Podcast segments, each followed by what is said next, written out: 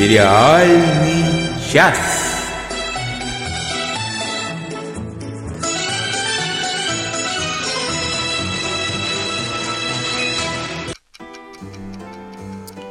Добрый день, вечер, утро, ночь, я даже не знаю. С вами, как всегда, сериальный час, а это значит, это Оля Бойко, Всем привет. Надя Сташина. Всем привет! И ведет трансляцию Денис Альшанов. Вы слышали, как они сбились? Я их местами поменял, они не поняли, в какой момент им отвечать. Ну вот Нас- уже не задуматься, Это ты нас что ты, что ты вообще нас критикуешь Какая сразу? разница? Оля, Надя, Надя, Оля. Главное, что Денис ведет трансляцию. Вот, И жмет на главное. кнопки. И, и жмет на все. Нас очень, на нас очень сильно попросили не спойлерить то, с чего мы хотим начать. Может, мы тогда просто это обсуждать не будем? Потому что, ну, ну, ну чё уж там. Я просто не видел еще ни одной серии, и мне, если целиком сюжет не рассказать, я не пойму, о чем речь. Да не будем про сюжет, не переживай. Точно не будем. Да вообще про сериал не будем говорить. А, ну окей. Сейчас придумаем, что сказать. Давай, заводи заставку уже. Долгожданное. Чего вы там все радуетесь так? Да, для тех, кто Настя- не понял, э, вышел долгожданный третий сезон э, сериала Stranger Things. Очень странные дела. Что там нам Настя пишет? Настя Попова нам пишет, странные дела, они такие, если их начать смотреть, оторваться невозможно. А я, наверное, какой-то, не знаю, я, наверное, какой-то инопланетянин, я вот начала смотреть и, и не смог, и смогла и смотреть дальше легко. Но, может быть, я не права. Потому что я сейчас такие дурацкие сериалы смотрю, что, возможно, я сейчас вернусь к странным делам и посмотрю запоем все три Ну, сезона. кстати, это, это вероятность. Кстати, вот судя по пресс-релизам Netflix, этот сезон сходу там какие-то рекорды по просмотрам в первые же дни побил. Вот, и надо сказать, я в этом приняла посильное э, участие, потому что я его чуть ли не в первый день, по-моему, посмотрела. Сразу скажу, сезон мне, в общем-то, понравился, хотя с некоторыми оговорками. Э, Я про них немножко дальше скажу. Для тех, кто вдруг пропустил этот, э, этот сериал, я напомню, что действие там происходит э, в 1980-е годы в провинциальном американском городке, э, в котором с местными подростками постоянно случается какая-то потусторонняя чертовщина. Первый сезон там вертелся вокруг исчезновения одного из э, мальчиков Уилла Байерса, которого там героически искали и спасали родные, друзья мальчишки и местный шериф. Потом к ним подключилась загадочная девочка со, со сверхъестественными способностями, над которой там экспериментировали в секретной правительственной лаборатории, которая, конечно же, рядом с этим самым городом находится. Вот. Во втором сезоне... Я- насколько Да. я знаю, ты сейчас сюжет второго сезона тоже рассказала. Да, во втором сезоне вся та же компания пыталась забороть какого-то жуткого монстра с изнанкой мира или там с обратной стороны мира. Вот. И в третьем сезоне там была немножко другая вариация монстра, который опять-таки пытался в наш мир проникнуть и контролировать а, его а, обитателей, скажем так. А наши герои, естественно, с разных сторон пытались этого монстра найти и победить. Вот, а, собственно, вот, вот и весь сюжет, а, тут что тут спойлерить. Вот. Ты А, давай да. самое главное сейчас, прям с самого главного начни. Русские как там? Я давай я, я, я хочу попозже к русским э, Начинается. подойти, потому что мне есть. Тогда я пока, тогда я пока прочитаю, что написал наш слушатель Джек Харк. Третий кайф. На голову выше второго и даже в чем-то лучше первого. Ты согласна с этим? Я, пожалуй, согласна, что он лучше второго. Не знаю насчет лучше ли первого. Наверное, первый. Ну, какие-то элементы лучше, чем в первом, но вообще по цельности, мне кажется, первый был самый самый хороший.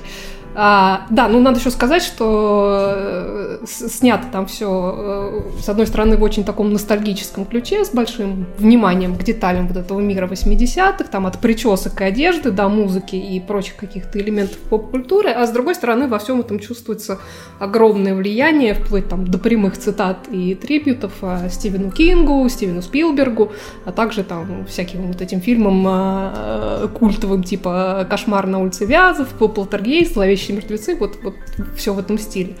А в третьем сезоне, э, А, да, тогда понятно, почему я это не Конечно, смотрела. конечно. А в третьем сезоне, например, есть отсылки э, к к фильмам «Назад в будущее», ну, то есть там не просто ссылки герои его просто таки смотрят в какой-то момент, и есть совершенно шикарнейший момент, очень такой смешной и трогательный, с отсылкой к, к фильму «The Never Ending Story», «Бесконечная история», то это очень замечательный момент.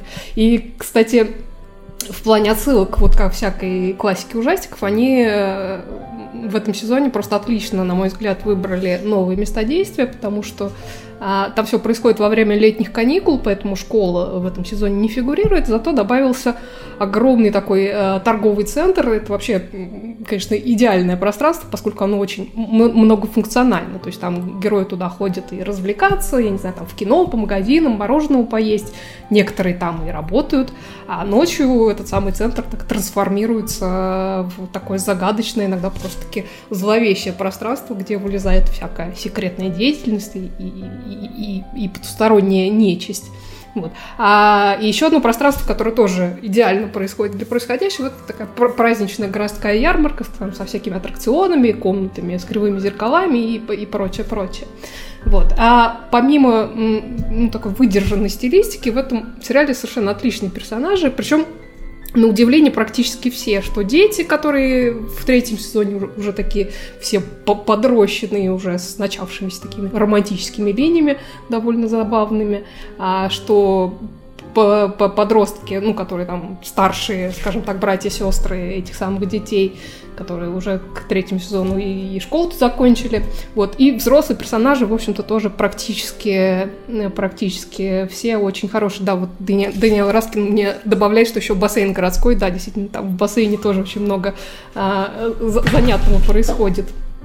А, вот. А, да, по поводу персонажей из ярких таких добавлений этого сезона, ну, во-первых, а, там младшая сестренка одного из мальчишек, главных героев, а, причем эта самая Эрика, она на самом деле еще в прошлом сезоне жгла, но там она только в паре эпизодиков появилась, а тут ее было больше, и это просто, просто огонь. Совершенно замечательный персонаж, надеюсь, ее и дальше будет больше. А, во-вторых, прекрасная совершенно девочка Робин, которая работает в кафе «Мороженое» вместе с со Стивом Хэррингтоном, который, в общем-то, сам по себе за время сериала превратился в одного из лучших персонажей, а тут ему просто такую шикарную спарринг-партнершу подогнали, прямо замечательно. Причем, что примечательно в этой самой Робин, ну, помимо того, что это классный персонаж, так это то, что ее играет Майя Хоук, это дочка Умы Турман и Итана Хоука. А, да, да, то есть так на минуточку. Вот. И еще один, уже подходя э, к русской теме этого сезона, еще один шикарнейший совершенно персонаж сезона. Вот, как ни странно, он вырос из самой, наверное, идиотской линии в этом сезоне. И при этом он такой одновременно очень смешной, хотя совершенно не карикатурный, и, и очень трогательный. И вот этот персонаж как, как раз русский, играет его британский актер, который родился в Киеве, Алик Угов, Утгов. А, соответственно, по-русски он говорит идеально, без акцента. Вот, и играет он Алексея, советского ученого физика, который помогает, ну, скажем так, не вполне добровольно героям понять природу и причины происходящего, происходящей в третьем сезоне вот этой потусторонней хрени. Вот, при этом он такой, ну, совершенный заяц, который любит, не знаю, мультики, вишневую газировку, а еще совершенно не говорит по-английски, он говорит только по-русски. Вот. А вот Джек пишет, что злые русские с одной стороны клюква, но с другой сериал строится на шаблонах и стереотипах. Сейчас я дойду. 80 Сейчас я дойду и, и, и, и до русских тоже. И, и я хочу добавить про этого персонажа, про этого Алексея. То есть этот вот, вот этот заяц, он заяц, а остальные злодеи? А, ну, да, они там именно, что, знаешь, вот такие э, злодеи копирайт. ХХБ. Да, вот, я хочу добавить про этого Алексея, что вообще кто мог подумать, а, что в паре вот с этим местным сумасшедшим журналистом, таким приверженцем, приверженцем теории заговора, они составят, ну, просто лучший комедийный дуэт всего сезона. И, кстати, вот этого второго чувака играет э, Брэд Гельман, которого мы э, знаем, ну, вот из недавнего, как э, ужасного мужа из сериала «Флибэк», вот этот, который муж сестры. А, да, да, да. А. Вот и он он хороший Он актер, очень хороший да. актер, и более того, он огромную часть сезона, вот этого третьего сезона, вынужден говорить по-русски, потому что он там типа единственный, а, кто может перевести, что говорит вот этот самый Алексей. Вот. И тут я, надо сказать, осталась под огромным впечатлением, потому что он с этой задачей очень круто справился. Да, там он говорит с акцентом, но при этом не с ужасным, то есть он очень разборчиво говорит, плюс он играет, на самом деле, американца, говорящего по-русски, так что акцент как бы это не проблема. Вот. Но фишка в том, что там очень непростые диалоги, ну, учитывая, что вот этот Алексей, он как бы физик, ну, сами понимаете, уровень диалога, и их там довольно много, то есть вот прямо респект э, этому актеру Брету Гельману, потому что он со своей задачей справился э, потрясающе, что, собственно, э, подводит меня как раз к тому, о чем говорит наш слушатель Джек Харт, э, вот именно линия с, со страшными злобными русскими, ну, вот этими, точнее, советскими злодеями, которые там прекрасным американцев все испортили, ну, это просто, ну, я не знаю, ну, это вот именно что клюква, и такое ужасное просто клише, что просто фи. При этом я, я как бы, я согласна с тем, что, говори, что говорит э, наш слушатель, это, это понятно, что это преднамеренно. Ну, все равно, ну, это такая прямо, ну, не знаю, я прямо совершенно э, была недовольна этой линией. Вот. Но и тут, э, и тут я вынуждена их похвалить, потому что, во-первых, на, на роли русских взяли действительно русских. Ну или, по крайней мере, русскоговорящих, вот без этих жутких акцентов, как это часто бывает. И более того, я не знаю, кто им прописывал э, русские диалоги, но прям вот респектище этому человеку, потому что все это звучит как вот нормальный живой русский язык, а не знаете, как вот э, бывает э, нечто переведенное явно Google Translate. Нет, вот тут этого нету, они действительно на нормальном языке говорят. Вот. Мне кажется, да. в, в этот момент нужно попросить Шварценеггера, чтобы он напомнил. Какие ваши доказательства? Да, это очень своевременно. Да, да, да. Вот, ну вот, вот такого там не было. Вот. Ну, что сказать, были там еще какие-то вещи, которыми можно попродираться, вот, ну, я, пожалуй, не буду, скажу только, что, опять же, без спойлеров, а, что закончился сезон довольно ударно, так что будет интересно, как они все это соберут в следующем сезоне, который не подтвержден еще официально, но это как бы вопрос времени, потому что наверняка этот сериал продлят. Так что, в общем, кто еще не посмотрел третий сезон Stranger Things, очень странные дела, бегите скорее и смотрите. Вот. Уговорила. Эй, голубушка, то у вас депрессия. Вот хорошее средство. Будете принимать по одной-две каждый вечер. Доктор, а три серии можно? Можно, голубушка. Смотрите, сколько хотите. Спасибо, доктор. Сериальный час рекомендует. Сериал «Антидепрессант». Короче, я открыл для себя вещь, которая, э, ну прям весьма и весьма непопулярна, с одной стороны, а с другой стороны, я не понимаю, почему она настолько непопулярна. Я говорю о сериале «Baskets», ну, на русский так и перевели название, там, где я видел «Baskets», э, и Почему я говорю, что этот э, сериал на удивление не популярен? Потому что в главной роли здесь не кто-нибудь, а Зак Галифинакис. Это, да. это первый момент. Второй момент. Э, он, он же продюсер, ну то есть он как бы создатель. Он и Луис Сикей. Э, хм. То есть и что я скажу? Вот я могу сейчас сформулировать одной фразой, а, так что вот я уверен, вы побежите его смотреть.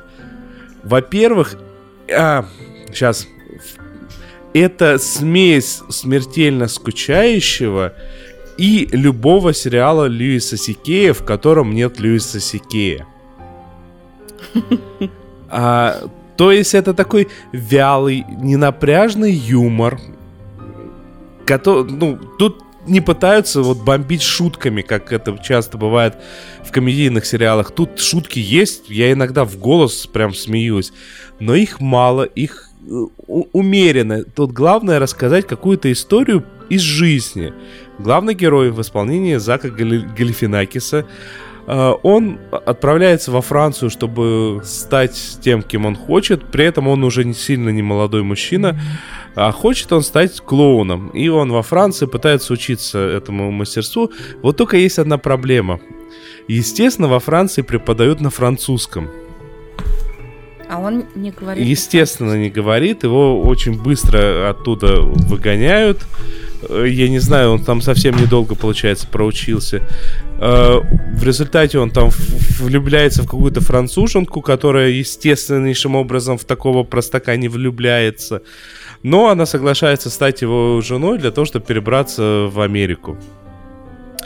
А уж Вот они, французы-то какие. да, но поним- понимаешь, как бы, э, что мне очень понравилось, то, как вот это вот по чуть-чуть вы- выдается. То есть в первый раз, когда нам показывают, э, как он делает предложение, и она понимает, что он собирается сделать предложение, это вот прямо даже больно смотреть. Ну, то есть, это, ну, бывает такой момент, то, что называется испанский стыд, когда делаешь что-то плохое, делаешь что-то такое вот вызывающее чувство стыда не ты, но стыдно тебе. И вот в этот момент становится в первый раз стыдно э, за главного персонажа. Но потом там еще раз возвращается к этому моменту, уже ближе к концу первого сезона. И там, там ну, просто мясо такое на всей сюжетной линии постепенно образуется. И это прям, прям суперски. Вернувшись в Америку, недоучившийся клоун находит единственную работу, которую может получить клоун э, явно где-то в Техасе, то есть какой-то южный штат, простите, я, я, я забыл. А, он становится клоуном на Родео. Да, и- Так. и тут очень хорошо играет его фамилия. То есть, естественно, у него во Франции был, было какое-то там вот пафосное, красивое имя для клоуна. А владелец этого Родео говорит, слушай, а что, шикарное у тебя клоунское прозвище, Baskets. Э, Если, если что, это переводится как корзина, олух, простак. Ну, то есть вот это разговорное словечко такое. Типа, ну шикарно же для клоуна. Он такой, не-не, я на это не согласен. Короче, мы тебя записываем как Baskets, ты у нас так и будешь выступать. И в какой-то момент он это принимает и, ну, и дальше развивается как бы при, при этом. Нужно еще отметить второстепенных персонажей. Во-первых, э, главного героя зовут Чип. У него есть брат по имени Дейл. И это брат-близнец. И это брат-близнец, и понятно, его тоже играет Зак Галифинакис. Они И тоже это- бурундуки. Ну, они похожи, да. При этом, как а- они ре- о, ну, смотришь на экран, это два разных человека. Если один такой простоватый, глуповатый, не очень, может, приятный местами, но при этом хороший парень, то второй, ну, ну, ну засранец, тупо засранец. Еще стоит отметить их мамашу, э, которую, которую играет Луи Андерсон. То есть играет мужч- мужчина-актер, потому что это такая тучная мамаша, у которой с, с какой-то момент ее жизни э, муж спрыгнул с моста, и, соответственно, она осталась одна, и стала это все как-то там зап- заполнять пустоту. Явно после этого она усиленно растолстела. Ну, а, это такая, с одной стороны, властная мамаша, с другой стороны, как бы она вроде как печется о своих детях. В то же самое время у нее есть еще близнецы, два приемных сына, которые там всего достигли, и вот она ими безумно гордится, а они так на нее, в общем-то, пофигу. Короче, еще раз, это не уморительно смешная комедия, это просто хорошая история про в первую очередь про отношения, про людей, про ну как бы про то, как мы принимаем окружающий мир. То есть у, у главного героя появляется подруга, которая изначально появляется в его жизни как страховой агент. Ее собираются уволить, и менеджер такой, «О, если я тебя сейчас уволю, ты заплачешь?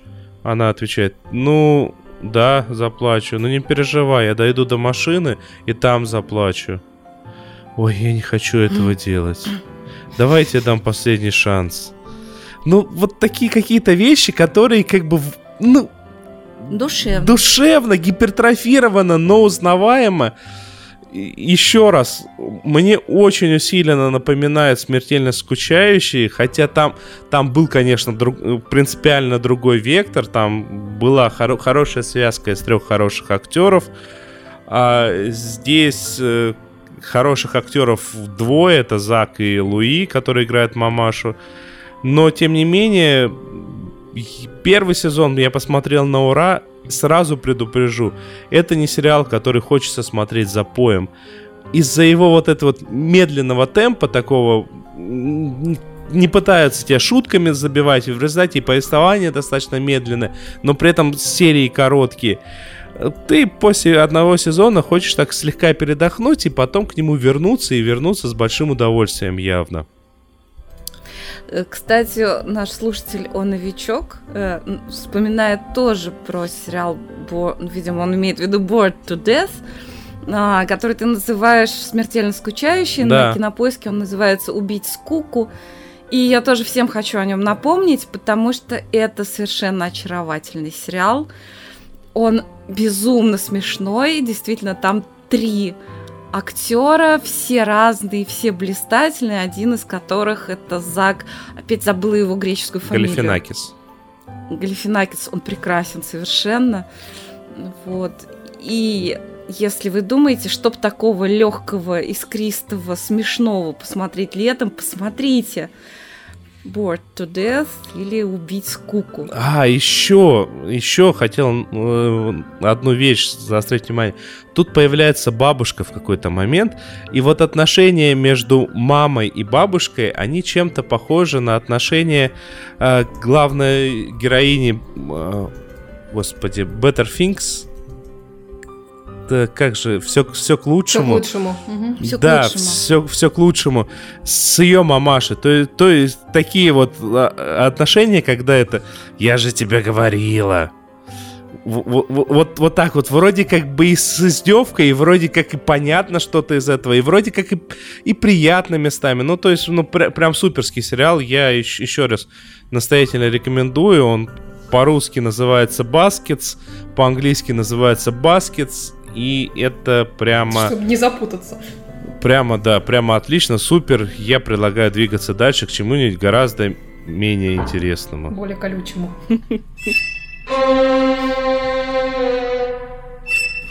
Сериальный кактус. Голубушка, зачем же вы смотрите такое? Ну хорошо, расскажу, зачем я смотрю такое. Мне не дают покоя Лавры Михаила Хладковского, который открыл для нас э, сериал «Министерство времени», и Жени Веселковой, которая нас подсадила на бумажный дом, кстати, третий сезон которого скоро он должен на уже выйти. Да, Ужасно. я, шир...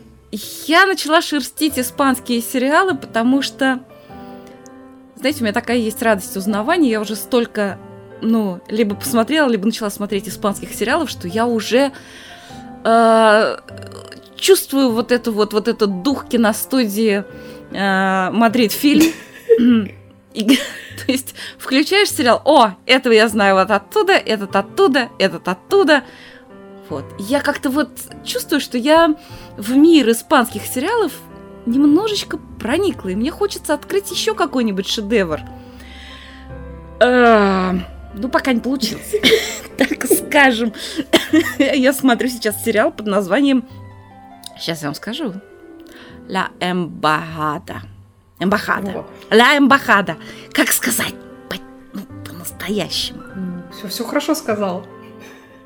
Ну хорошо, короче, Ля Эмбахада, это называется посольство. Не перепутайте, там еще, знаете, вагоны, маленькая тележка таких фильмов, сериалов под названием «Посольство», в том числе и какой-то русский сериал такой есть. Нет, мои кактусы теперь будут все испанские. Надо сказать, что когда Ты скажи, я какого года этот... Это имбахада. Это а, первый сезон вышел в 2016 году. А, ну, собственно, тут написано один сезон. Я не, не удивлена. Да. Когда я предложила посмотреть этот сериал мужу, он сказал, да ну, посольство, Это ж так скучно. На самом деле нет. Там вообще не оказалось не скучно. Он такой динамично там все развивается. А, начинается с того, что новый посол прибывает в испанское посольство в Таиланде. Потому что предыдущего посла убили. Ну, то есть, его, конечно, типа его не убили, но вообще очень быстро начинаешь догадываться, что его, конечно же, убили, потому что это не посольство, это просто гнездо аспидов какое-то. Ага. А наш вот этот посол, он такой комиссар Катани. Он такой честный. Ребята, он такой честный, что он вообще профнепригоден. Я не знаю, где он учился на посла. Но он рубит правду матку вообще. То есть к нему приходит взяточник, испанский предприниматель по строительству железных дорог, который на грани разорения и очень рассчитывает на э, многомиллиардный, миллионный, не знаю, там контракт с, с таиландскими властями по поводу строительства скоростной железной дороги.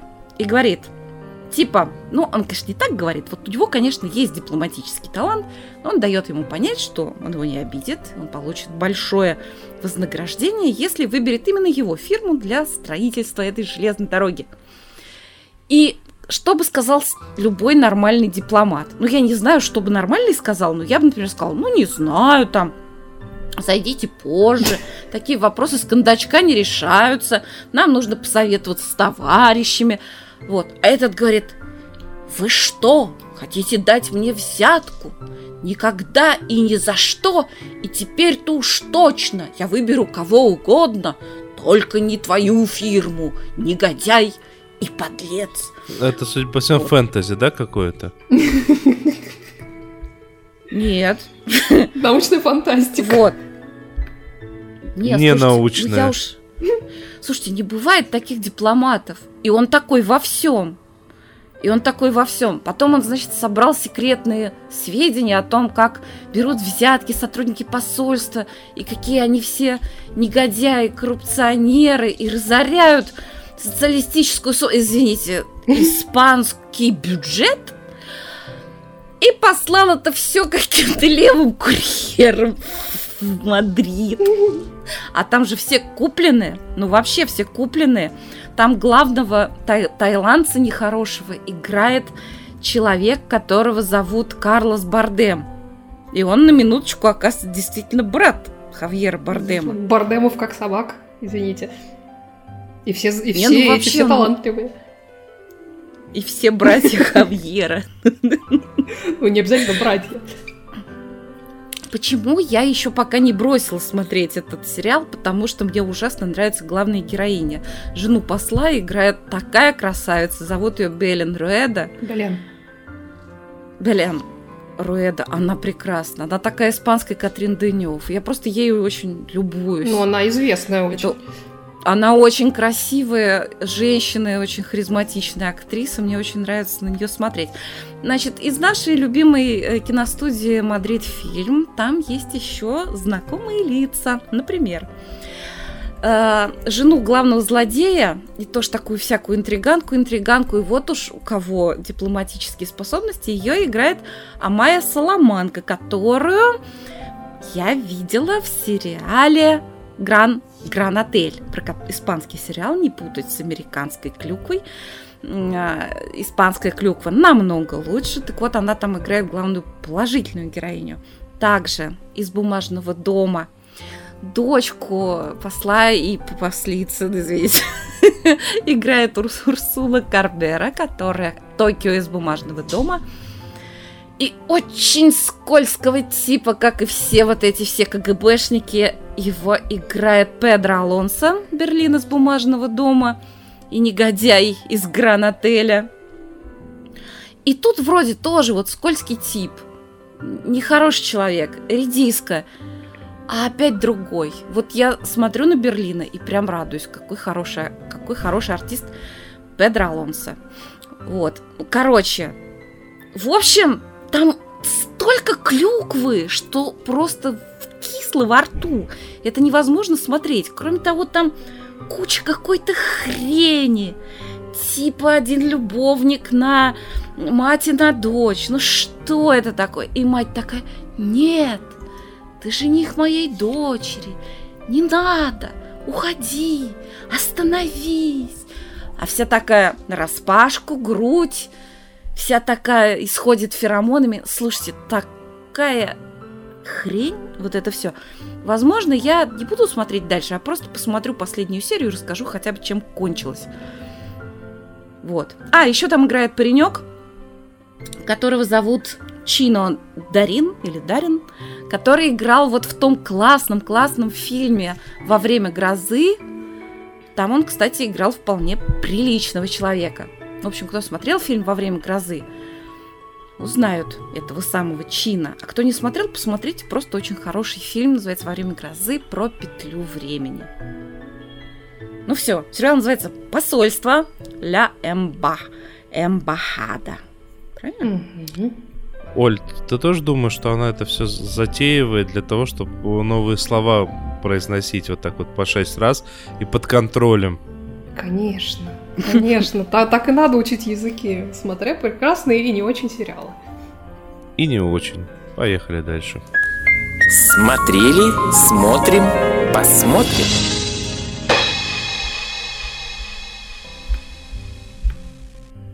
Да, я вот тут э, смотрела э, прошлогодний сериальчик э, стримингового сервиса Amazon Video под названием Forever а, навсегда.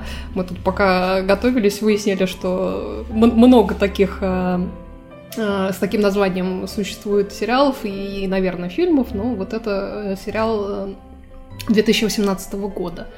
А, давно я его собиралась посмотреть, но как-то э, вот наконец-то дошли до него руки. И надо сказать, что в этом сериале все оказалось не тем и не таким, как я ожидала.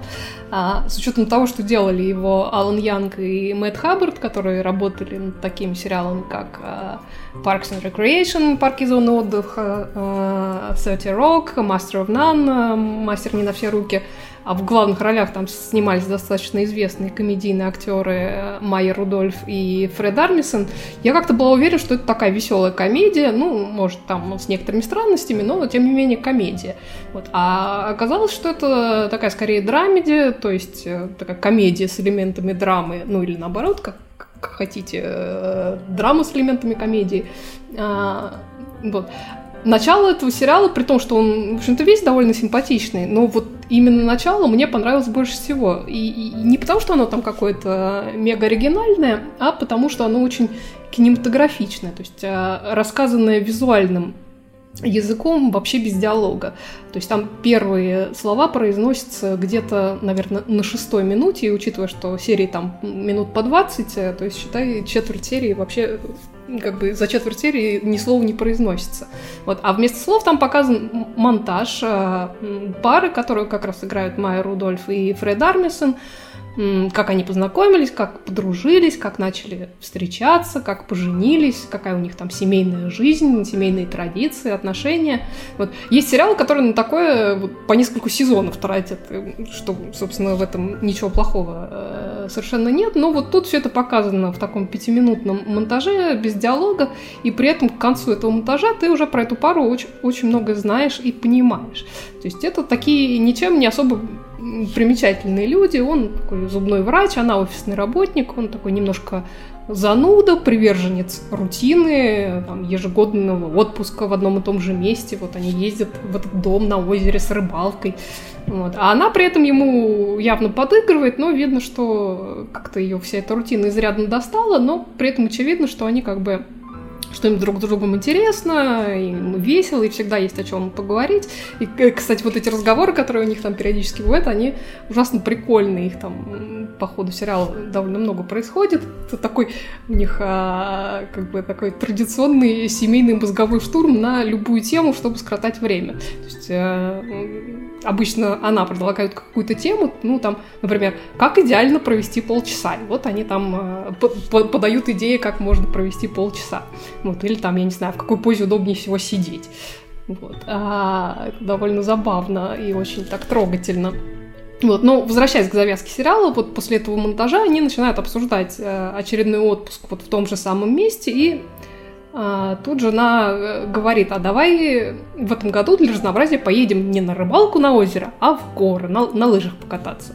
Вот. Ну, муж там слегка переклинивает от, от такой сбоя, от сбоя матрицы, вот. но поскольку как бы жена любимая, он соглашается, и вот они едут в эти горы. А, кстати, когда они там доезжают и пытаются выйти из машины, это вообще одна из самых, наверное, смешных сцен в сериале, но ее надо, надо видеть. Э, ну, лучше один раз увидеть, чем я вам расскажу, что там в ней происходит. Вот, но не суть. А, так вот, на, на этом лыжном курорте сразу все начинает идти не так. То есть а, за экипировкой какая-то жуткая очередь. А, мест во взрослой группе с инструктором не осталось. То есть их запихивают в детскую группу. Там тут же какой-то скандал случается. И они как бы не то чтобы между собой ругаются, но вот возникает какое-то напряжение между ними. Вот. И к этому моменту ты уже так сидишь и думаешь, «А, ага, ну понятно, это будет вот такой симпатичный сериал про семейную жизнь и все такое. И тут так бац, и происходит первая неожиданность. После чего ты думаешь, ага, значит, не так, значит, это будет вот про это. А там бац, и опять совершенно другое направление. Вот, и, и на этом месте ты хм. думаешь, ага, значит, вот это будет как в одном, а, как бы это без спойлеров, а, ну, скажем так, в одном популярном нынче сериале. Вот, но опять все оказывается не так. Вот, и в итоге получается, что да, действительно, это во многом как бы о семейной жизни, об отношениях, там, о быте, там, о, не знаю, о соседях, о друзьях, но при этом там очень много и о смысле жизни, и о ее направлении, там, и о целях, и могут ли выжить отношения, когда эти цели разные у супругов. Вот. И всего там 8, 8 эпизодов, э, и при этом, кстати, в шестой совершенно прекрасной серии там вдруг появляется персонаж, который вообще никак, казалось бы, с происходящим не связаны, но при этом вот их история оказывается очень в итоге релевантной для наших героев. Вот. В общем, очень, очень много там. С одной стороны, вроде предсказуемого, а с другой стороны, очень много неожиданного происходит, что было для меня приятным сюрпризом. Играют Майя Рудольф и Фред Армисон замечательно, и для меня было неожиданно, что они играют такими не слишком широкими мазками. Неожиданно, потому что я их привыкла видеть в каком-то скетчевом формате, где часто вот все такое нарочито преувеличенное, но здесь этого практически нет. Вот. А гениальным я этот сериал не назову, но посмотрела я его с удовольствием, и мне даже немножко жалко, что там не будет а, продолжения. Вот. Так что если у вас есть а, немного времени, там всего 8 20-минутных серий, то посмотрите. Сериал называется Forever или Навсегда. Это сериал 2018 года. Владимир Ивкин спрашивает, умереть молодым обсуждали уже? В смысле, Today, Today Young? Да, Денис рассказывал об этом сериале поищите на нашем сайте. Ну, а чтобы вас запутать еще, еще больше, я хочу, раз уж такой, раз уж пошла такая пьянка, вспомнить про другой сериал, который тоже называется Forever. Но если... Чтобы запутать сильнее, называется... нужно еще упомянуть, что они переводят по-разному названия. Ага.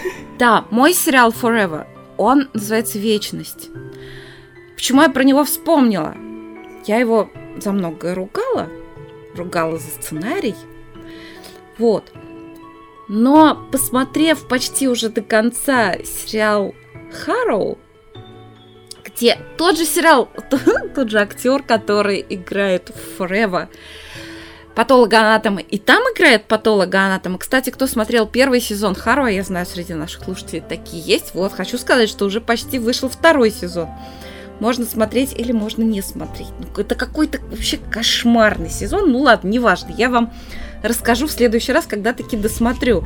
Так вот, я теперь с ностальгией стала вспоминать вот тот первый сериал с Йоном Гриффитом про патолога-анатома, который называется «Вечность» Forever, где он не просто патологоанатом, он немного, он так уж вышло, что он бессмертный. Бессмертный. Его нельзя убить. Если его убить, он очутится голый в ближайшем водоеме. Выплывет. Ну и там с каким-то количеством нелов... неловкостей, значит, а, продолжит свое земное существование. Он стал патологоанатомом, чтобы изучать смерть, ну и заодно расследует всяческие убийства. Прекрасная совершенно тема, там со всякими флэшбэками в прошлое, с расследованиями, красавец, валиец, Йоан Гриффит прекрасный совершенно. Смотрю, даже ему, может, даже бритому и лучше, чем не бритому, который в австралийском сериале, который Харо, где патологоанатом уже вполне себе смертный. Вот и в наши Ты дни. сейчас прям даже меня запутала. Смешалось все. Кто кого должен брить? Ой, Ну, короче, если хотите необычный детектив, не все серии, которые вам понравятся, но начало вполне хорошо сделано, написано. И вообще идея очень, так сказать, дебютная идея, очень была хороша. Про бессмертного патолога-анатома с задатками Шерлока Холмса, который, к тому же, красавец. Ах, вот, все, вспомнила, почему я смотрю сериал Харроу, потому что Йон Гриффит красавец. И бритый, и не бритый красавец. красавец. И бритый, и не бритый красавец. В общем, если вы любите Йо- Йона Гриффит, или если вы любите патологоанатомов, в общем, вот, пожалуйста, производство США сериал Forever или Вечность и австралийский сериал Харо. Пожалуйста. Первый сериал, первый сезон, по крайней мере, очень смотрибельный. Вот. Ну, в общем, может и второй. Но как вы спелись? ну теперь ты, ты нам спой про что-нибудь. Между тем, я вот сейчас вот могу вам продать новый комедийный британский сериал буквально э, одной фразой. Готовы? Так. Вышел Давай. новый британский комедийный сериал от сценаристов Black Books. Как? Что ж ты сразу не сказал? Это первое. Второе. Эти же люди, э, помимо того, что написали Black Books от и до, они время от времени выступали сценаристами в таком сериале, как «Вице-президент». Так. А, причем Так. именно их серии чаще всего получали всевозможные награды. Так, то есть вице-президент тоже надо посмотреть, Ну, сказал я, прижав уши. Ну, вип Не сериал. обязательно. Ну, да, так. местами х- хорошие, местами по- похуже.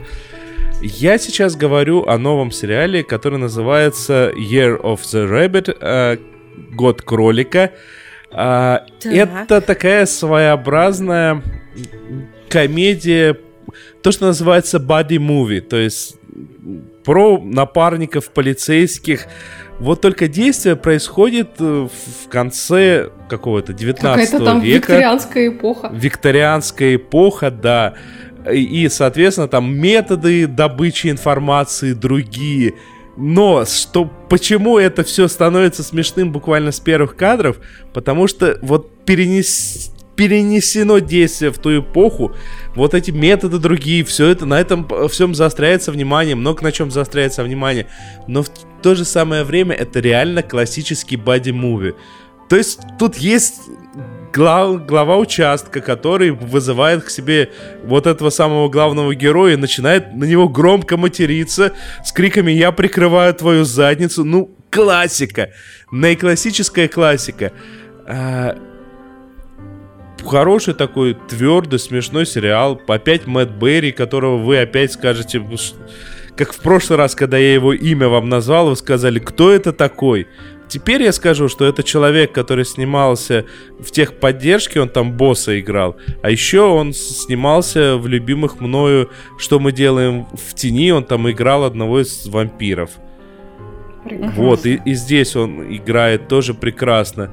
Э, На самом деле, забавнейший се- сериал, ну, чуть, конечно, по позлее и поагрессивнее, нежели Black Books. Все-таки Black Books там книжный магазин и, и все прочее. Здесь немного расследования, поэтому, как бы, ну, ну, естественно, и крови немного прибавилось.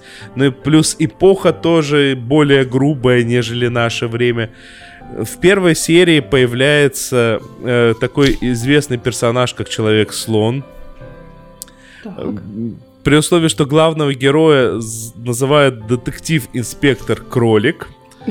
а, Детектив-инспектор Рэббит.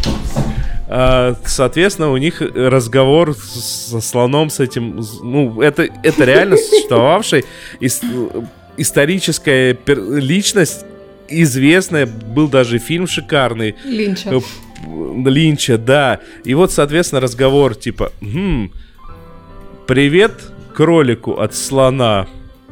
Это комерически смешно на самом деле. Очень Как рекомендую. будто это, спи- как будто спин-офф Винни-Пуха. Вот, вот.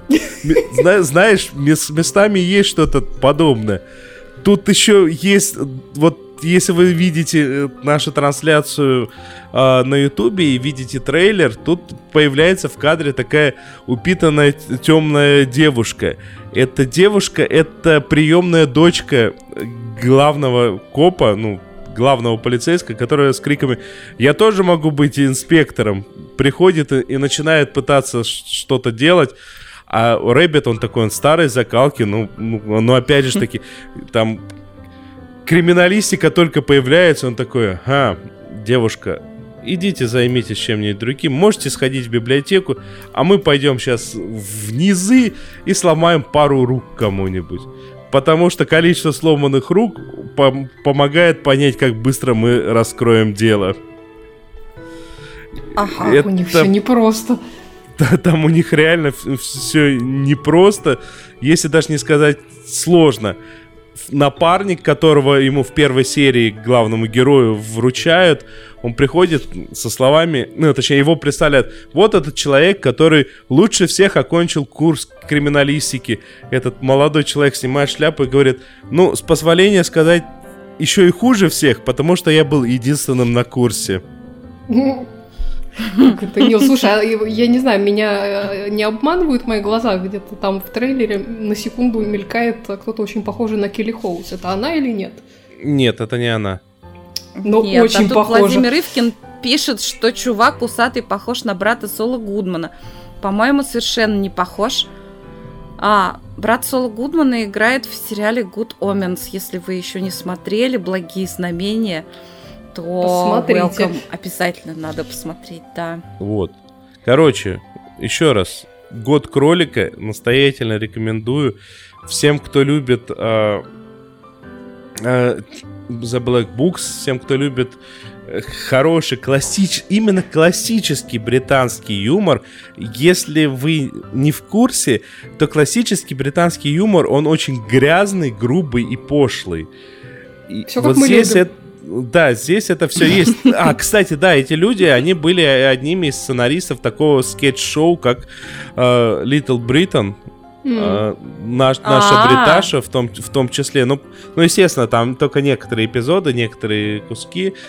Э, Я еще раз рекомендую, а у меня теперь в планах посмотреть еще один сериальчик, который они, они писали, причем они писали целиком, и это сериальчик, в котором в главных ролях не кто-нибудь, а Ник Фрост, Кевин Элдон и Миранда Харт. И это научная М. фантастика и гипердрайв 2006 года. Э, Я прям. А до ты сих пор не понимаю, потом. как я пропустил. Да. Расскажи нам потом, да, интересно. Вот. Э, в общем-то, все. Сегодня я буду кутить. Весело, добродушно, со всякими безобидными выходками.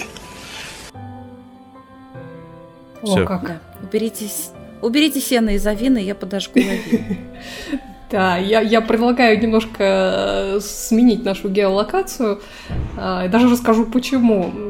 Э, В последнее время, говорят, в Москве довольно прохладно, вот, а, а в Испании последние несколько недель довольно жарко. Поэтому душа моя просила э, чего-то неспешного и красивого, и вот интернет-вселенная очень услужливо, услужливо мне подсунула корейский сериальчик э, под названием Search WWW, э, по, соответственно, по-русски так его и перевели, поиск www. А, я как-то очень радостно провалилась вот в свою дебютную первую а, корейскую дораму, до чего вообще дошло. Я сама прям не ожидала. Этот Добро сериал- пожаловать в клуб несчастных людей. Да, да, да, продолжай. да. Вот, этот э, сериал не вышел еще целиком. э, в первом сезоне там планируется 16 серий, вышло пока только 12. Ну, поскольку они там по две серии в неделю выходят, то, в общем-то, я думаю, скоро он уже закончится. А если залезть на кинопоиск, то он предлагает следующее описание. История отношений чистолюбивой директрисы большой IT-компании и молодого композитора.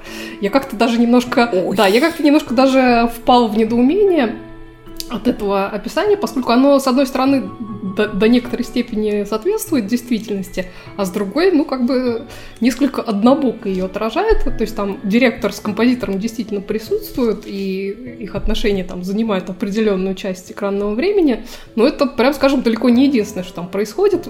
Вообще, я бы сказала, что на самом деле главная героиня там не одна, а, а очень даже три, и все они занимают какие-то такие высокие должности в двух а, крупных а, IT-конторах. Это такие два местных конкурирующих интернет-портала, ну, типа местного Яндекса корейского. Вот. А д- две другие героини, они как бы в разных компаниях работают. А вот э, та самая честолюбивая с композитором из описания, она сначала работает в одной, а потом переходит в другую, причем в довольно неприятных обстоятельствах. Там происходит э, некий такой скандал политический с манипуляцией ключевых слов поисковика, в котором на нее, скажем так, вешают всех собак и увольняют. Вот. А поскольку она такая вся из себя э, очень талантливый маркетолог, то глава конкурирующей конторы ее нанимает, чтобы она там им помогла увеличить долю рынка, обогнать лидера, который как раз вот та контора, которая ее уволила. Вот. Собственно, почему я говорю, что описание с кинопоиска однобокое, потому что основное действие там как раз крутится вокруг вот всей этой бизнес-деятельности и происходит в какой-то очень такой рабочей офисной обстановке, причем, как ни странно, довольно увлекательно. Вот. Плюс там очень такой любопытный контраст между стилем работы вот этих двух а, компаний, в той, из которой героини увольняют такой традиционный весь из себя бизнес-стиль с таким стресс-кодом, с офисами, серьезной обстановкой, ну все как, как, это, как, как, как мы, как мы привыкли видеть. А в новой конторе все наоборот. Там такой очень хипстерский стиль. Все ходят э, кто в чем. Очень такое неформальное офисное пространство с какими-то там общими местами, куда кто угодно из работников может прийти поработать. А вот все сотрудники, причем в этом офисе, используют какой-то западный вариант своего имени вместо корейского, что меня очень сильно позабавило. Вот. А гендиректор там вообще такой рубах парень, он там все время тусуется с работниками. В общем, очень-очень все там неформально. А, и между вот этими тремя героинями главными там очень интересные отношения. Две из них вообще друг с другом дружат с детства, что им, впрочем, не мешает а, работать вот в этих конкурирующих конторах. А, и при этом та, которая работает вот в старой конторе, фактически сдала а, девицу, которую уволили. Хотя они там вроде как до этого дружили. Ну, то есть такая прям вся драма в отношениях. И все это очень занятно развивается. А, Еще мне очень нравится, что они там после работы периодически э, э, со всеми своими этими коллегами э, дружно напиваются, и это обычно очень, очень смешно. Э, э, Смешное что-то за этим следует. Вот. А при этом у каждой из героинь там довольно своеобразная романтическая линия. Вот у той, которая чистолюбивая с композитором, там вообще на самом деле все непросто, потому что с одной стороны они там, ну, конечно, сходу друг другу очень понравились, а с другой она его лет на 10 старше, что ее, собственно, очень сильно э, поначалу напрягает. Его как бы это совершенно не волнует, но он ее так подстебывает слегка на эту тему. Вот. А он еще, мало того, что молодой и талантливый, так еще и красавчик невозможный, на которого все девицы дружно вешаются, от чего, естественно, это эта самая директриса очень сильно, а, ну не то чтобы страдает, но, в общем-то, несколько напрягается. Вот. Оль, Да, да, Оль да. вот тут вот вот тут я должен для тех наших слушателей, которые ни, ни разу не сталкивались с дорамами, объяснить, что к концу где-то 4-5 серии вы начнете отличать персонажей друг от друга визуально. И а к концу серии 8 вы начнете понимать, кто из них моложе, кто старше. Я, Это к вопросу про кстати, разницу в 10 лет. Я, кстати, ни- никакой совершенно ни- никаких проблем с, с развлечением персонажа э, персонажей не вижу, но она действительно не выглядит э, на 10 лет его старше, это правда. Вот. А ну, у них там еще одна проблема, э, что, в общем-то, меня очень сильно забавляет, потому что а, она совершенно просто категорически не хочет замуж, а он вроде как хочет семью, поэтому там все сложно. Вот, но это очень забавно, потому что э, как бы они там совершенно с ног на голову в этих отношениях перевернули вот эти традиционные гендерные роли. А, Интересно, как это там все развивается. Местами они, правда, ска- скатываются в мыло, но, в общем, при этом все это очень так мимимишно снято и очень красиво. Вот. А, а этой, значит, у директрисы, которая в старой конторе, там вообще какой-то очень сложный я не очень еще разобралась вот, вот, вот в этих сложных связях, но у нее там какой-то очень сложный договорной брак, какая-то жутко влиятельная свекровь, которая, в общем-то, ей помыкает как хочет. Вот. И там такой, скажем так, там играет такой интересный контракт, потому что вот в рабочей остановке она такая вся такая современная бизнес-леди, а при этом в домашней это совершенно какой-то а, угнетенный, бесправный человек. Причем угнетает ее не муж, а муж как раз наоборот пытается как-то ее жизнь сделать нормально, а угнетает ее вот эта самая свекровь, которая помыкает а, вообще всякими политиками. Вот. А что касается третьей героини, то у нее очень, наверное, самая смешная романтическая линия, потому что ну, она вообще сама по себе такая э, импульсивная, вот. И при этом у нее есть, э, кстати, по поводу сериалов, у нее есть, значит, любимый мыльный сериал с каким-то совершенно умопомрачительным, э, угарным сюжетом, который она там смотрит э, где-нибудь, э, я не знаю, в спортзале, и, значит, в этом сериале есть какой-то жуткий совершенно э, мужик, который прямо там а, абьюзит всех окружающих женщин, и, значит, эта героиня очень всегда громко возмущается, а, тем, что он делает. Вот она совершенно случайно, в довольно смешных обстоятельствах, знакомится с актером, который его играет. И тот оказывается, ну, просто таким совершенно скромным, таким безобидным, совершенно мальчиком приличным. Вот, и, соответственно, у них там тоже э, что-то закручивалось. В общем, я как видите, с головой окунулась э, во все это дело. Но на самом деле, если честно, мне э, очень любопытно этот сериал смотреть э, с культурологической такой точки зрения, потому что э, там, если корейские фильмы я еще по какому-то минимуму видела, то вот э, с телепродукцией их я совершенно не знакома. Ты, собственно, в, в Корее тоже не была никогда. А тут как-то, ну, во-первых, там все очень современно, очень тематически разнообразно. Тут тебе и про бизнес, и про политику, и про отношения, и вообще про, про все, что хочешь. Вот, ну и актер, вот, да, вот. актер красивый, Эльвира Попова, снят красиво. Эльвира Попова как раз об этом и пишет. Дорамы опасны. Начинается с просмотра, потом пойдет изучение языка, ведь не все переводится у нас а заканчивается путешествиями и видом на жительство. О, так случилось у моей младшей ну, дочери. Ну, чем вот же это плохо собственно? А, вот, ну. На, надо сказать еще по поводу дарам. Вот я, мне доводилось сталкиваться с парочкой, и если корейские фильмы, они подчас необычайно крутые, то есть я могу несколько режиссеров вспомнить, но имена вам я по памяти не назову, а, то э, и очень реалистичный, и глубокий, и умный, и бла-бла-бла-бла-бла-бла, то с дорамами вот неважно, ты включаешь что-то фантастическое, ты включаешь что-то реалистичное, абсолютнейшим образом неважно, 50% экранного времени это Санта-Барбара. Ну, я бы не сказала, что 50%. Вообще, я, честно говоря, не знаю, начну ли я смотреть после этого какие-то дорамы, но эту, пожалуй, точно досмотрю, потому что она меня так захватила, в общем. Тем более в жару Хорошо. это прекрасно смотреть, потому что там все так неспешно, так красиво и про любовь. Письма в редакцию. В нашем прошлом выпуске мы слушали мнение нашего постоянного колумниста и слушателя Лео о сериале «Эйфория». И э, нам Женя Веселкова написала большое письмо, со своим мнением об этом сериале, который мне кажется очень содержательным и важным. Потом, поэтому я решила его прочитать почти целиком. Женя пишет, я категорически не согласна, что сериалы про молодежь снимаются не для молодежи, а исключительно для взрослых, чтобы те лучше понимали подростковые проблемы.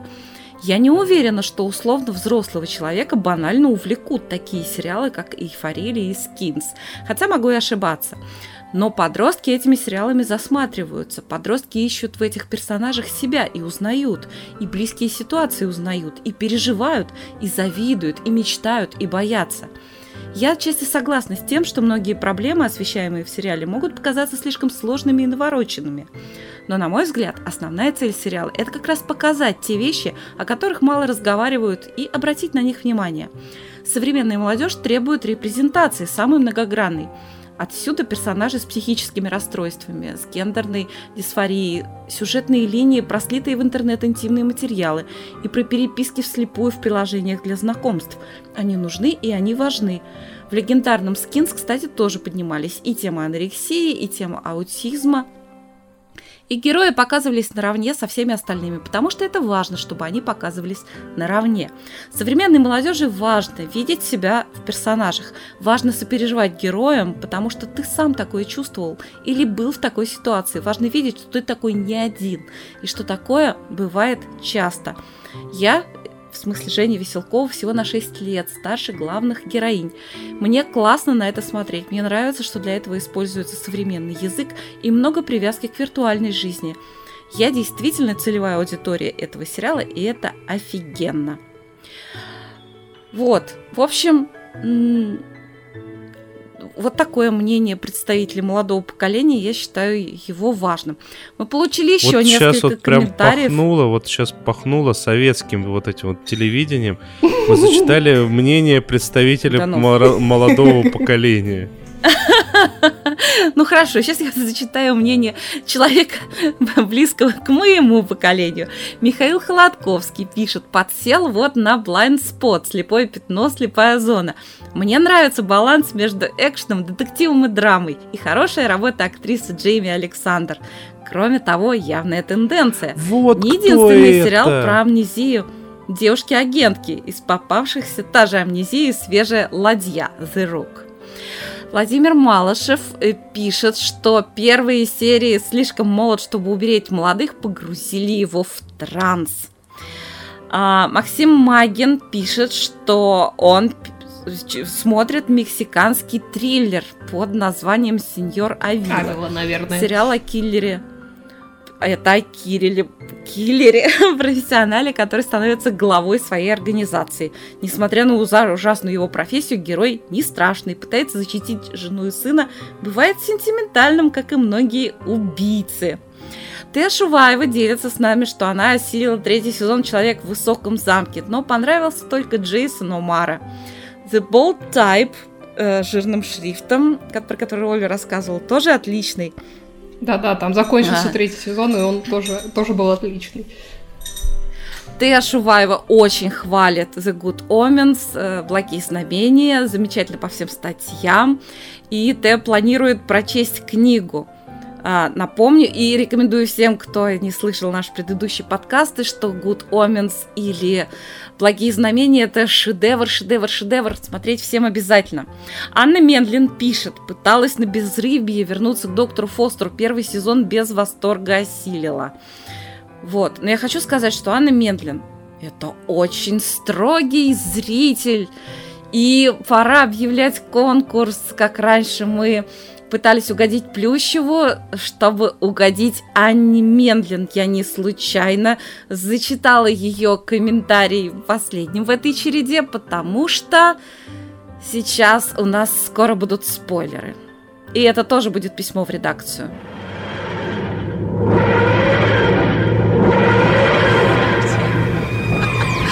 Спойлерс! Пришло время спойлеров. Следующая наша рубрика она будет содержать спойлеры к сериалу «Годы» Years and Years, который очень понравился нам с Олей и который сейчас блистательно разругает Анна Медленно. Но если вы не Давайте смотрели, то посмотрим. закрывайте уши. Привет, друзья, это Аня Мендлина. Хочу поделиться с вами своими соображениями на тему окончания сериала «Годы». Эм, У меня заняло много времени через него пробраться, просто поскольку я была очень занята, и поэтому эти шесть серий растянулись, наверное, на месяц. Но я чувствую некоторую ответственность за то, что вначале я присоединилась к восторженному хору поклонников этого сериала. И теперь, мне кажется, я должна просто предупредить а, ничего не подозревающих зрителей о том, что их ожидает. Но это будет спойлер, поэтому если вы влюблены в этот сериал и готовы ко всему, то не слушайте. А, У меня были некоторые претензии, конечно, к сериалу всю дорогу, потому что все было уж слишком как-то гладко, слишком аккуратненько.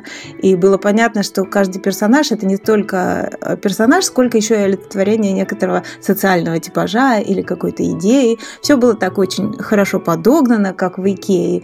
Но тем не менее, благодаря тому, что актерские эм, удачи были совершенно замечательные и мощные очень роли, и сама идея дистопии, которая происходит не где-то в далеком будущем через 50 или 100 лет, а которая происходит прямо вот сейчас, за углом. Вот вам Трамп, вот вам Украина, все еще как бы на месте, и мы подвинулись совсем чуть-чуть, несколько шагов. И такой наступает постепенный и все усиливающийся кошмар. Эта идея очень сильная, и смотреть было очень интересно. Но в последней серии, честно говоря, я до сих пор не могу понять, как описать то, что произошло. Больше всего это похоже на то, что как будто сверху на всех персонажей упала бетонная плита и раздавила их, и от них остались только какие-то плоские силуэты. Сериал совершенно потерял всякую сложность и всякий объем и стал практически самопародией. А моя любимая героиня там, или одна из любимых, вот эта вздорная старуха, роскошная в исполнении Энн Рид, вместо того, чтобы вести себя с присущей ей вредностью и мудростью и оригинальностью мышления, она вдруг забирается на табуреточку и начинает толкать речь о корпорациях, о социальной ответственности, о том, что мы сами виноваты в тех диктатурах, которые приходят и устанавливают фашизм. И бесконечно, бесконечно, бесконечно она что-то толдычит. Окей, ну это странно, но дальше начинается еще больше странность. Дальше я вдруг поняла, что все это напоминает мне какие-то, значит, агитки из советского детства. Что-то вроде трех толстяков. По всему миру начинаются бунты прекрасных людей против чуть-чуть менее прекрасных и довольно ужасных людей. И ужасные эти люди, стыдливо прикрывая лица, прячутся, убегают, ползут куда-то в подполье и тают, как снежная королева, не оказывая никакого сопротивления. А прекрасные люди, разве что без красных знамен, по всему миру побеждают и маршируют, и прыгают, и празднуют, а сложнейшая, интереснейшая Эмма Томпсон превращается просто в сеньора Помидора, которая в красном костюме бежит в ужасе по красному коридору, не вызывая ничего, кроме изумления. Ну, конечно, под конец, когда, а, опять же, довольно сложный, интересный персонаж такой сестры-анархистки а, вдруг практически превращается в какую-то святую, и странные бесполые люди в фиолетовых костюмах а, начинают перекачивать ее сознание в воду. Я не знаю, может быть, для слушателей «Эхо Москвы» ионизированная вода – это нечто нормальное, но мне казалось, что вот такого уровня, значит, научная фантастика, она осталась где-то в 70-х годах. То есть все это совершенно ввело меня в бешенство, я должна вам сказать. И да, про сериал давно говорили, что это вот пропаганда, пропаганда, либеральная пропаганда, но смотреть его было очень интересно и тревожно, и страшно, и это как бы почесывало все наши либеральные болячки. А здесь ничего кроме смеха это не вызывало. И, в общем-то, я должна с вами поделиться одной догадкой. Мне кажется, что в сериал влезли русские хакеры. Потому что ничем иначе такое падение качества объяснить невозможно. Сейчас, подождите, у меня тут кто-то у двери. Ой, подождите, кто, что, что это за люди в масках? Нет, нет, у меня американский паспорт, нет, нет! Вот, спасибо. Медленно. Прекрасный. Совершенно замечательно. Ну, можно я все-таки хотя бы в двух словах отвечу, потому что я когда слушала Аню, я, конечно, мне было и когда она начала ругать уже там вот финальные серии, ну, ой, а неужели это все правда было? Я вроде, нет, я все так с восторгом посмотрела. Да, ну да, бабка начала толкать речь. А почему ей не толкнуть речь? Она такая. Вот. Ну, вообще, ну, по крайней мере, э, вот эти по поводу того, что плохие люди прячут лица и разбегаются, а что тут смешного, так оно и происходит когда вот у нас там, у наших, да, у нас, у страшных русских, когда там снимают ОМОНовцев, они точно так же прячут лица, если они, так сказать, не в шлемах. Это именно так происходит вот в реальности, в жизни. И страшно-то именно от того, что действительно многое, э, что мы видим, а, а, оно правда есть в этой жизни. А то, что Эмма Томпсон стала сеньором помидором, так она и была сеньором помидором, Конечно. просто она была молоденьким Сеньорой, сеньорчиком помидорчиком. Сеньор, сеньоркой помидоркой такой задорной была, да. И все, а что, мало у нас сеньоров помидоров сейчас в реальности, а сколько их еще будет, этих модифицированных помидоров, Вот. Вообще я люблю помидор. Чего мы так пробуем? Мы лимончики, мы лимончики. вы меня доведете, и я тоже посмотрю этот коммунистический памфлет Посмотри, и буду посмотри. ругать еще сильнее. Не-не-не, он не коммунистический, нет. да он коммунистический, посмотри, слушайте, Денис. ну все, что вы до этого рассказали, было понятно, что это коммунистический памфлет. Вот посмотри. А, нет, нет, на самом деле нет. А, а, а то, что, а то, что ее, значит, что она святая, во-первых, она и была святая с самого начала. Ну да, она такая немножко Вот. юродивая изначально.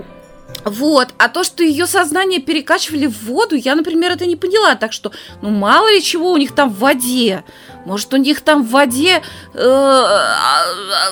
э, Воду ми- заряжают, ми- мы помним, да. На, да, на флешке, я не знаю, вот это все. То есть это не то, что это вода какая-то, да, гомеопатическая, ионизированная. Это просто такие технологии. Просто в сжиженном виде такие жутко емкие флешки. Вот. Что-то очень умное Ну вот- сейчас вот- сказал. Ну вот, ну вот, ну вот такое, ну вот такое. Ну, не знаю, мне кажется, на самом деле это все условность. Э, там как бы не в этом была суть, не в воде. Вот. Ну, как бы нет, мне на самом деле мне очень понравилось э, мнение Анны Менлин, хотя я там, в общем со многим тоже не согласна, но тем не менее сам стиль и подача меня совершенно восхищают. Аня, э, присылай Это- нам это- еще мнение, мы просто... Да, мы- да. Нам, нам нравится хорошо проводить время, смеяться над таким чудесным описанием. Да, мы немножко сегодня затянулись, да, но поскольку нас не было на прошлой неделе, я думаю, вы нас простите. А между тем с вами были сериальный час. Это значит Надя Сташина, Оля Бойко, я Денис Альшанов. А нас можно найти везде в интернете, на нашем сайте, на Ютубе, на Патреоне. Не забудьте зайти на Patreon, там тоже нас можно найти. А, во Вконтакте, в Фейсбуке, в Твиттере. А, В Телеграме. и вот да- и даже в Яндексе, и может даже вот в том самом корейском поисковике. Спасибо всем, кто слушал и всем, кто послушает. Всем спасибо, всем пока.